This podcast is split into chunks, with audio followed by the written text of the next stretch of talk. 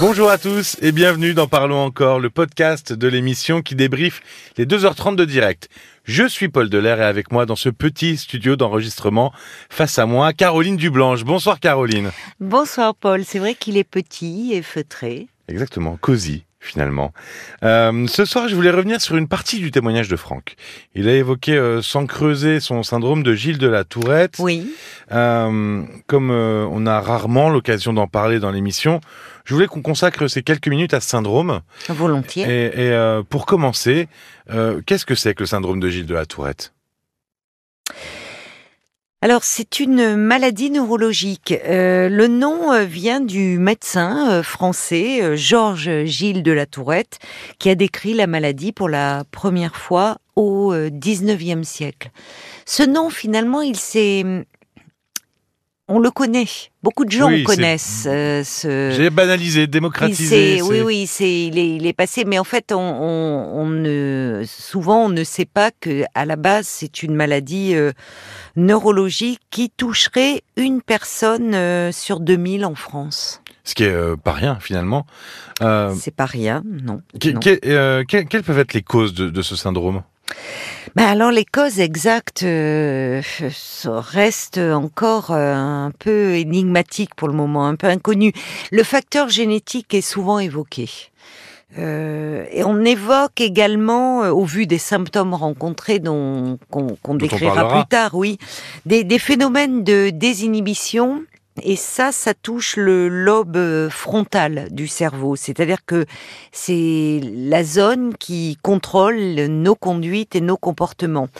On évoque aussi euh, des facteurs environnementaux, euh, certaines réactions immunitaires, certains facteurs de stress, mais de stress de l'organisme, des facteurs toxiques. Bref, il y a beaucoup de, de pistes, d'études, mais euh, où on, on s'oriente plutôt vers, euh, le- enfin, sur, là, pour le coup, sur, le, sur des facteurs génétiques. Alors quels sont les symptômes? Alors justement, euh, il y a des symptômes. euh, Oui, dans- bien dans ce- sûr. dans cette maladie, euh, lesquels sont-ils? Les tics apparaissent en premier. Alors, il y a des tics moteurs, bah, les clignements d'yeux, des secousses de la tête, des haussements d'épaule, mais il y a aussi des tics sonores, des raclements de gorge, des répétitions de mots, et aussi l'utilisation de mots euh, grossiers, d'injures.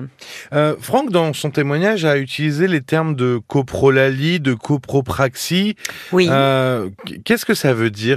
Quelles sont les définitions de ces, ces mots? C'est des symptômes, c'est quoi? Ah oui, ce sont des symptômes. La coprolalie, c'est dire des grossièretés et des insultes. Ah, c'est ce que tu étais en train de dire. Voilà, ça, fait partie, c'est ce qu'on appelle les, les tics euh, sonores.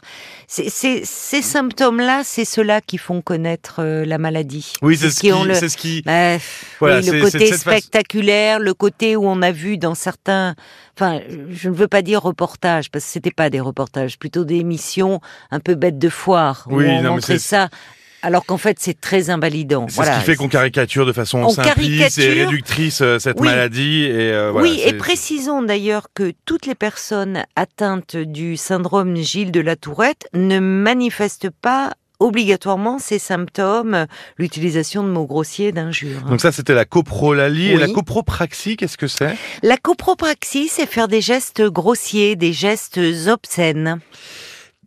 Alors, j'imagine qu'il y a des traitements euh, médicamenteux parce que c'est une maladie euh, neurologique, c'est ce qu'on disait euh, tout à l'heure. Oui. Euh, mais euh, qu'est-ce qui pourrait atténuer ces troubles en tant que psychologue? Qu'est-ce qui, qu'est-ce qu'on peut mettre en place à côté aussi qui pourrait euh, permettre d'apaiser un peu tout ça et de permettre aux malades de vivre un peu mieux avec la maladie? Alors tu dis que tu imagines qu'il y a des traitements médicamenteux, malheureusement pas spécifiques à cette maladie.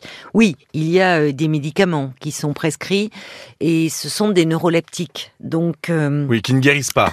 Mais voilà, cas, qui oui, atténue qui- euh, qui certains atténue. symptômes, euh, qui sont proposés en fonction euh, des besoins du patient, mais euh, c'est pas, c'est vraiment lorsque c'est nécessaire, hein, lorsque les symptômes sont très invalidants, parce que ces médicaments, les neuroleptiques, ont des effets secondaires euh, quand même euh, assez lourds, des prises de poids, de la fatigue, des, des états dépressifs. Donc, euh, donc c'est- c'est pas systématique. C'est vraiment lorsque les symptômes sont, sont invalidants. À côté de ça, qu'est-ce qu'on peut mettre en œuvre?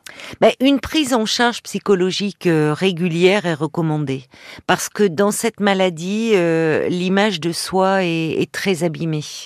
et, et, notamment la confiance. euh, Alors ça joue sur la confiance en soi.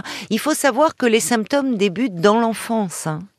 Donc Oui, euh, il faut imaginer euh, ce qu'un enfant déjà peut subir comme moquerie. Et quand on est enfant, on laisse rien passer et on est, on peut être oui. très moqueur et forcément ça Et- peut et être. où, euh, où on pense si l'enfant euh, dit des mots grossiers, des d'abord il, faut du temps pour diagnostiquer cette maladie parce que là je pense aux parents qui vont écouter ce podcast et qui Oui. vont dire mon enfant a des tics, oh là Non, là, est-ce que ça serait tout. pas Non, il faut il faut qu'il y ait tout un ensemble de symptômes. un suivi médical. Voilà, c'est un euh, neurologue qui, qui établit le, le diagnostic. Mais euh, évidemment, les enfants qui vont développer ces, ces troubles peuvent être soumis à beaucoup de moqueries, voire euh, de, de rejet euh, de la part des, des autres enfants. Il faut savoir que cette maladie aussi, euh, à l'âge adulte, bah, c'est un réel handicap à l'insertion sociale. hein. Et on a vu que Franck s'était très bien inséré Ah puisqu'il oui, avait un, vraiment. Oui. euh, un boulot, euh, Il a été très vie, volontaire, très très courageux. une vie de famille et bon et là justement il, il craignait d'être un peu trop seul à, à la C'est retraite. ça. Oui, mais certainement que cette solitude renvoyait à ce qu'il avait connu et peut-être à une forme de rejet lié euh, à sa à sa maladie. Toujours marqué en lui. Bien sûr. Donc, quand je disais qu'une prise en charge psychologique régulière était, était recommandée, euh, notamment euh, on, beaucoup les thérapies cognitives et comportementales ben, qui visent à atténuer euh, les troubles du comportement euh, les plus handicapants au, au quotidien. Donc les thérapies, euh, les, ce qu'on appelle les TCC, les Exactement. Les TCC. Cognitives euh, comportementales et, et autre chose peut-être? L'hypnose aussi, euh, beaucoup de neurologues disent que ça peut avoir euh, des effets bénéfiques pour se libérer d'éthique, pour développer aussi une meilleure gestion des émotions. Il peut y avoir aussi tout ce qui vise la relaxation. Parce que par rapport à ce, euh, à cette, euh, à tous ces tics, à- qui ne sont pas liés à de la nervosité, contrairement à ce qu'on peut rencontrer des tics chez les enfants, ça arrive à certaines périodes du développement ça- et qui peuvent être liés à un peu à un état anxieux. C'est pas du là- de stress quoi. Non, là, il faut pas oublier que derrière, on est dans un trouble neurologique. Merci beaucoup Caroline. Merci à toi, Paul. 09 69 39 10 11, c'est le numéro qu'a euh, fait Franck, donc, mais aussi Véronique qui a découvert l'émission il, y a- il y a à peine deux mois, parce que euh, des nouvelles de son ex-mari a fait ressurgir toute la souffrance de son divorce. Il y a Claudine aussi, qui a été victime d'un ta- takotsubo au moment de sa rupture. C'est euh, le, le syndrome du cœur brisé en français. Je vous laisse euh, découvrir ça dans le replay. Et puis Bernie aussi, choqué par le fait que son compagnon ait fait du tourisme sexuel et qu'il ait euh, radicalement changé de comportement euh, à son retour. RTL.fr et l'appli RTL pour les écouter. N'hésitez pas à vous abonner, à commenter pour nous soutenir, mais aussi pour proposer des thèmes que l'on pourrait aborder dans ce podcast. Ah oui. Vous pouvez, allez-y, n'hésitez pas. Merci de votre écoute et à très vite. À très vite. Parlons encore. Le podcast.